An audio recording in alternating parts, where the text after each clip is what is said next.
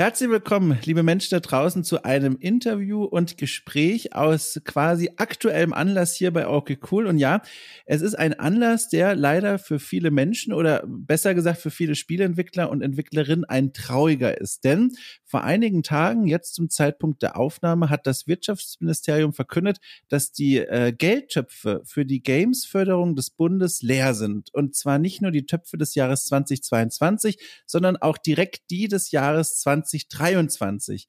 Äh, zum Kontext, warum das besonders tragisch ist, die Gamesförderung ist besonders begehrt und auch wertvoll für Entwicklerinnen und Entwickler, weil sie bis zu 50 Prozent der Produktionskosten übernehmen, äh, ohne dass die Gelder anschließend wieder zurückgezahlt werden müssen. Und dass irgendwann kein Geld mehr da sein wird, das war natürlich absehbar. Auch die größten Töpfe sind irgendwann leer. Aber dass es jetzt schon äh, für das kommende Jahr soweit ist, nicht nur für diese, sondern auch für nächstes, das hat viele Entwicklerinnen und Entwickler überrascht und auch auf dem falschen Fuß erwischt. Und auf Okay Cool habe ich jetzt zum Zeitpunkt der Veröffentlichung dieses Podcasts einen großen Artikel geschrieben, in dem ich die Stimmen vieler Betroffener gesammelt habe und sie mal habe zu Wort kommen lassen, wie sie diese Neuigkeit aufgenommen haben und was das für Konsequenzen jetzt für die einzelnen Menschen hat. Äh, und jetzt hier in diesem Podcast-Gespräch will ich nochmal direkt mit einer weiteren Entwicklerin über diese Neuigkeit aus dem Wirtschaftsministerium sprechen, äh, die nun ebenfalls äh, überraschend mit einigen Konsequenzen konfrontiert wird. Und damit sage ich einfach mal Hallo, Katrin Radke. Hallo Dom, vielen Dank für die Einladung. Ich freue mich auch ganz doll, dass du dich äh, mit mir vor dieses Mikrofon setzt. Du warst ja schon mal hier zu Gast bei Okay Cool vor langer, langer Zeit äh, in dem Format Okay Cool trifft. Und da ging es auch, wenn ich mich richtig erinnere, um die Gründung von Spellgarden, dem Studio, wo du jetzt äh, quasi nicht nur Mitgründerin bist, sondern natürlich auch angestellt und bist und arbeitest. Äh, kurz zu deiner Person. Vor Spellgarden hast du als Programmiererin beim äh, Berliner Team Studio Fitzbin bei der der Entwicklung von Minute of Islands und Say No More zum Beispiel mitgeholfen. Von dort könnte man dich unter anderem kennen. Äh, und zum Einstieg würde ich dich mal gerne bitten, dass du den Leuten da draußen mal so ein bisschen erklärst, wer ist eigentlich sonst noch so Spellgarden? Wie viele Leute seid ihr und was macht ihr eigentlich? Also wie kann man sich euer Team, euer Studio vorstellen? Ja, sehr gerne. Also genau, wie du schon sagst, ähm, das letzte Mal, als wir miteinander gesprochen haben, das ist jetzt ein bisschen über ein Jahr her, glaube ja. ich, so um den ja, Dreh. Genau. Da haben wir gerade so die Entscheidung getroffen, dass wir jetzt gründen wollen. Wir sind ähm, zu viert.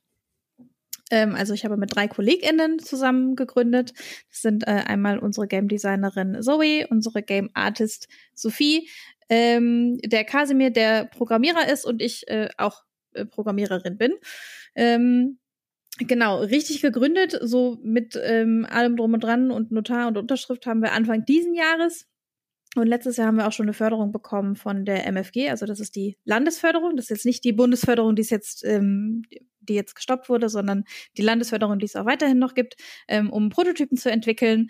Da ähm, machen wir gerade ein äh, Cozy Farming Game und haben so den Prototypen auch schon relativ weit mh, mm, und sind da dann eben jetzt auf der Suche, ne, um, um das finanzieren zu können. Und das passiert dann üblicherweise aus verschiedenen Bausteinen. Unsere Bausteine, zumindest war das so die Planung, äh, sollten sein, einen Publisher finden und die Förderung. Ja. Ja, ja. die Games-Bundesförderung. Ich frage jetzt mal ganz groß und allgemein. Welche Konsequenzen hat jetzt diese durchaus überraschende Meldung der nun Lerntöpfe für dich und dein Team? Du hast schon gesagt, das ist äh, ein Baustein gewesen, mit dem ihr gerechnet habt. Aber was bedeutet das jetzt in der Realität, dass das jetzt wegfällt für euch? Genau, also erstmal ist es jetzt, für uns ist es jetzt noch nicht das Ende aller Tage. Ne? Mhm. Es ist jetzt nicht so, dass es jetzt für uns schon der Vollcrash und die Vollkatastrophe ist. Es ist gerade so, ähm, wir sind eben gerade auf Publisher-Suche. Das bedeutet, wir haben verschiedene Leute angeschrieben, haben denen unser Spiel gepitcht ähm, und haben gesagt, guck mal, das ist unser Budget, so viel bräuchten wir.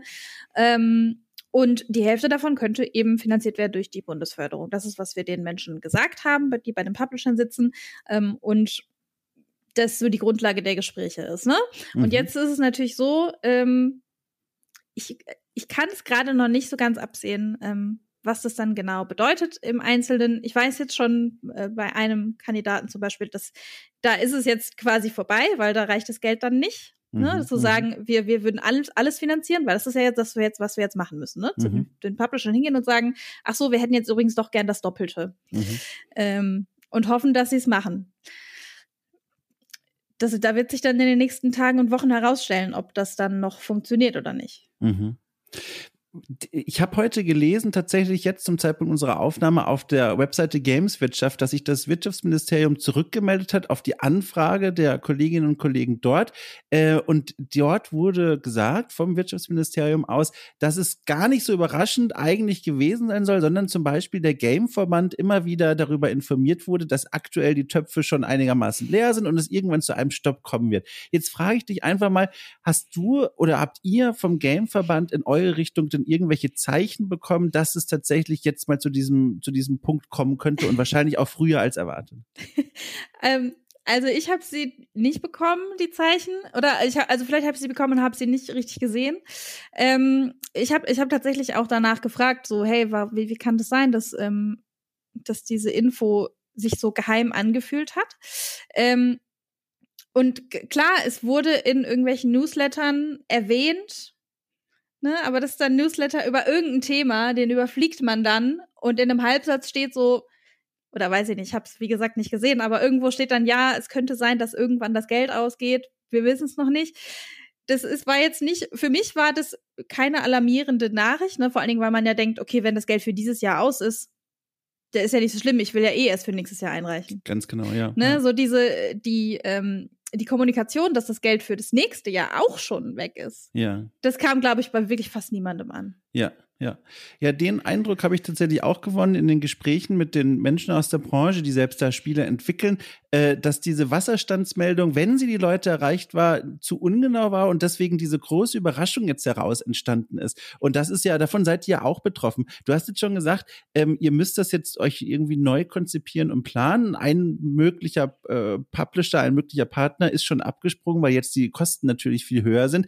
Kannst du noch ein bisschen drüber sprechen, was das jetzt genau für euch konkret bedeutet. Also müsst ihr euch jetzt darauf verlassen, dass ihr die anderen Publisher, die noch im Gespräch sind, überzeugen könnt, viel mehr Kosten zu übernehmen oder könnt ihr euch noch irgendwie einen anderen Plan überlegen? Ja, also wir sind natürlich gerade so ein bisschen am gucken und auch viel am Sprechen mit, ähm, mit anderen EntwicklerInnen, die irgendwie so in unserer Bubble sind, was die so machen, was die so für Ideen haben. Ähm, ich habe jetzt schon von einigen gehört, naja, vielleicht verschieben klar, das kann man natürlich machen, sagen, okay, wir halten uns jetzt erstmal noch ein halbes Jahr irgendwie mit Aufträgen über Wasser. Aber das Ding ist ja auch, also erstens, kann ich mein Spiel überhaupt noch so weit nach hinten schieben oder ist es dann irgendwann vom Genre her auch nicht mehr so aktuell, dass Leute das dann in drei Jahren vielleicht auch gar nicht mehr sehen wollen, ne? weil es dann schon irgendwie tausend Spiele gibt, die eh so ähnlich sind. Und wissen wir denn, ob es 2024 dann wieder genau dieses gleiche Budget gibt?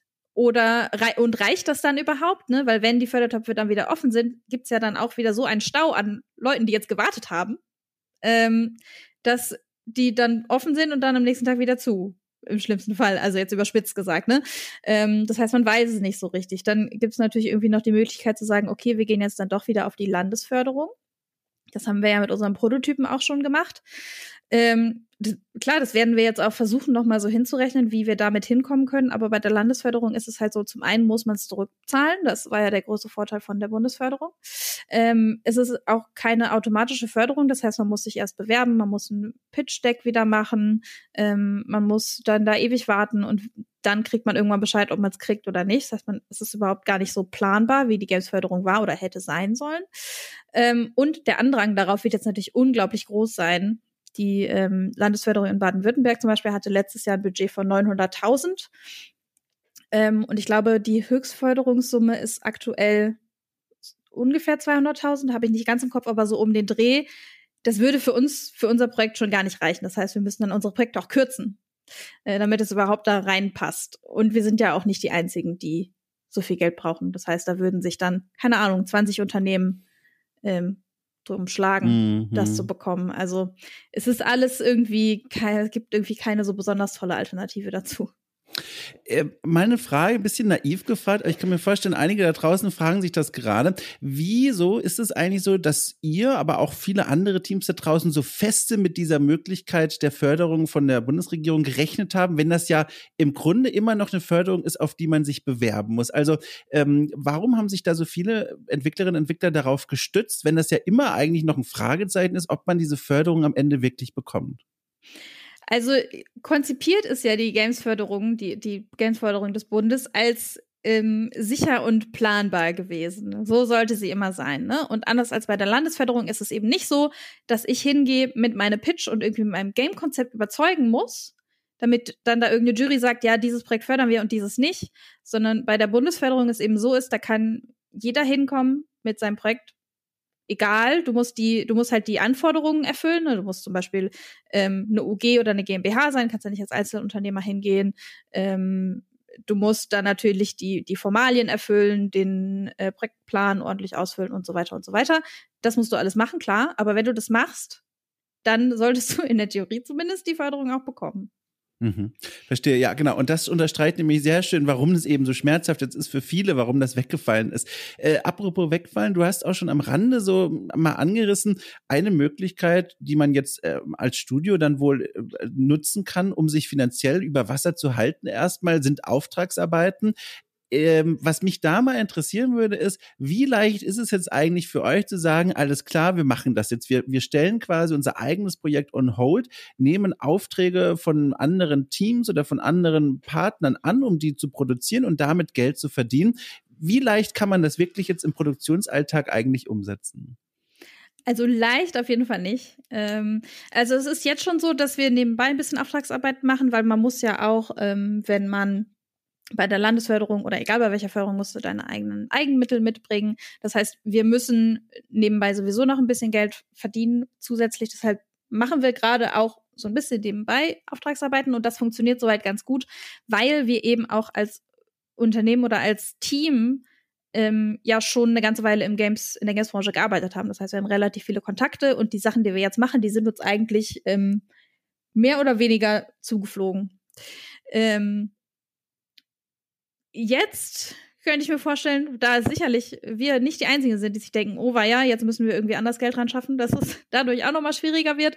Und man muss natürlich auf viel größere Summen, äh, auf viel größere Summen kommen, um da ähm, dahin zu kommen. Genau, also mal gucken, wie das wird. Falls hier irgendjemand zuhört, ich, meine Mails sind offen. also ich, vor allem, was im Gespräch mit dir gerade, glaube ich, nochmal so offensichtlich wird, ist diese Kettenreaktion, ne, die sich aus diesem jetzt geschlossenen Fördertöpf für dieses und nächstes Jahr heraus ergibt. Also, dass jetzt Studios zum einen ihre Landesförderung jetzt wieder sich denen hinwenden, dass dort der Andrang nochmal viel größer wird für viel kleinere Fördertöpfe und zum anderen jetzt die, ich sage mal, dass die Nachfrage nach Auftragsarbeiten als Finanzierungsmöglichkeit jetzt auch steigt, was dann insgesamt jetzt gerade die, die Lage für euch Studios, für euch Indie-Studios sehr viel schwieriger gestaltet, oder? Absolut, ja. Ich glaube, das Ganze wird wenn es jetzt genauso bleibt, wahrscheinlich eine ganz schöne Kettenreaktion hinter sich ja. herziehen. So, ne? Wir hatten jetzt sau viele Neugründungen in Deutschland, was ja toll war. Ne? Ich habe das Gefühl, wir waren jetzt so richtig mal, mhm. es war so, gab so ein Grummeln im Hintergrund. Man hat das Gefühl so, ja, jetzt, und jetzt wird es mit der Gamesport in Deutschland doch noch irgendwie was. Ja. Und jetzt kommt so jemand mit dem Hammer und sagt so, ach so, nee, doch nicht. Ja. So, und sicherlich wird, werden einige von den Neugründungen, ich hoffe nicht meine, aber who knows, hm. dadurch äh, das Genick gebrochen bekommen. Hm. Und das ist echt traurig. Was ist denn dein Wunsch an die Entscheidungsträger da draußen, an die Menschen, die es in der Hand haben? Und ich weiß nicht, ob sie zuhören. Ich wünsche es ihnen und uns allen. Aber was ist denn der Appell, den du gerne loswerden, oh Gott, loswerden wollen würdest? Wie kommt man da wieder raus?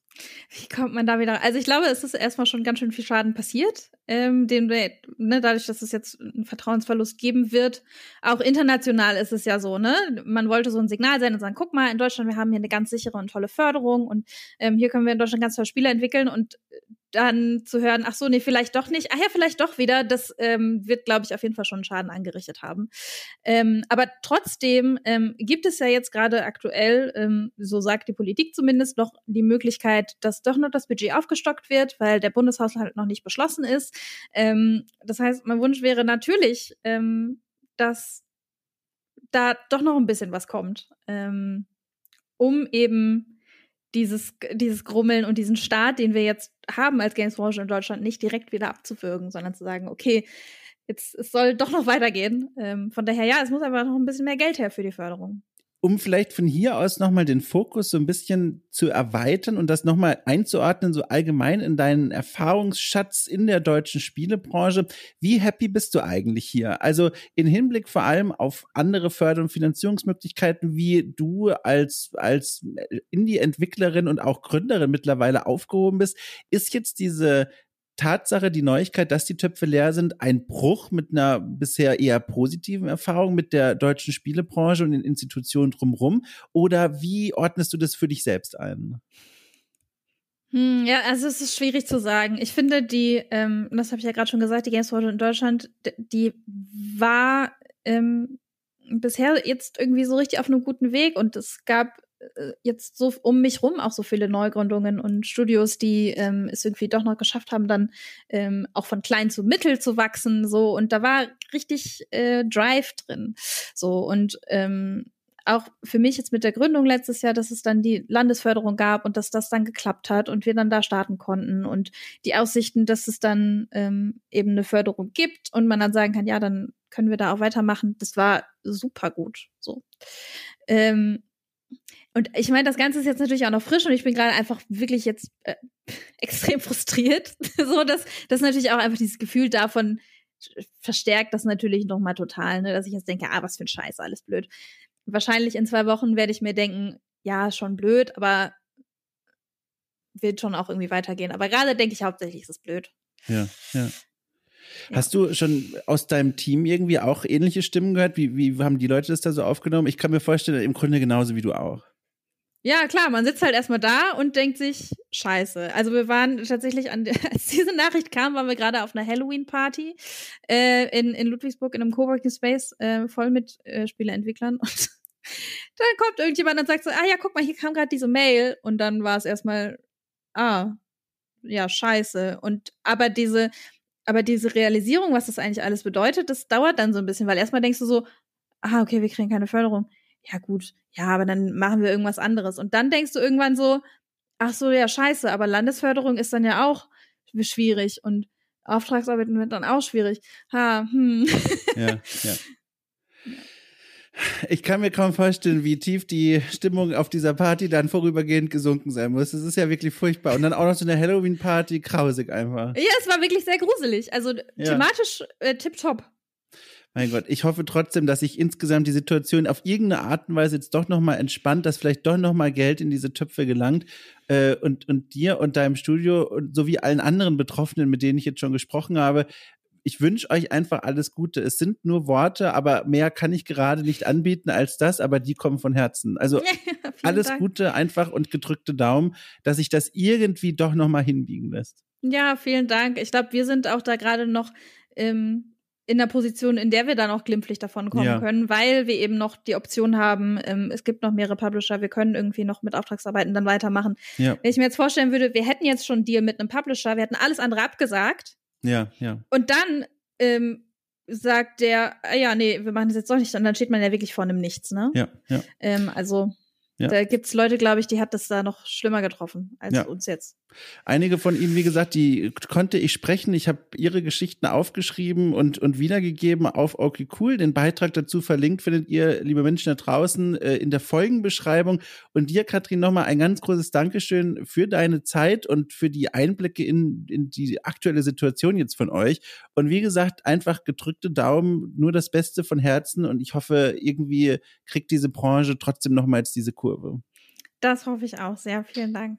Du, ich wink dir zu. Wir hören uns bald wieder, dann genau. hoffentlich zu einem schöneren Anlass. Ja, genau, so machen wir das. okay, danke schön. Dann bis bald, ja? Ja, bis dann. Tschüss.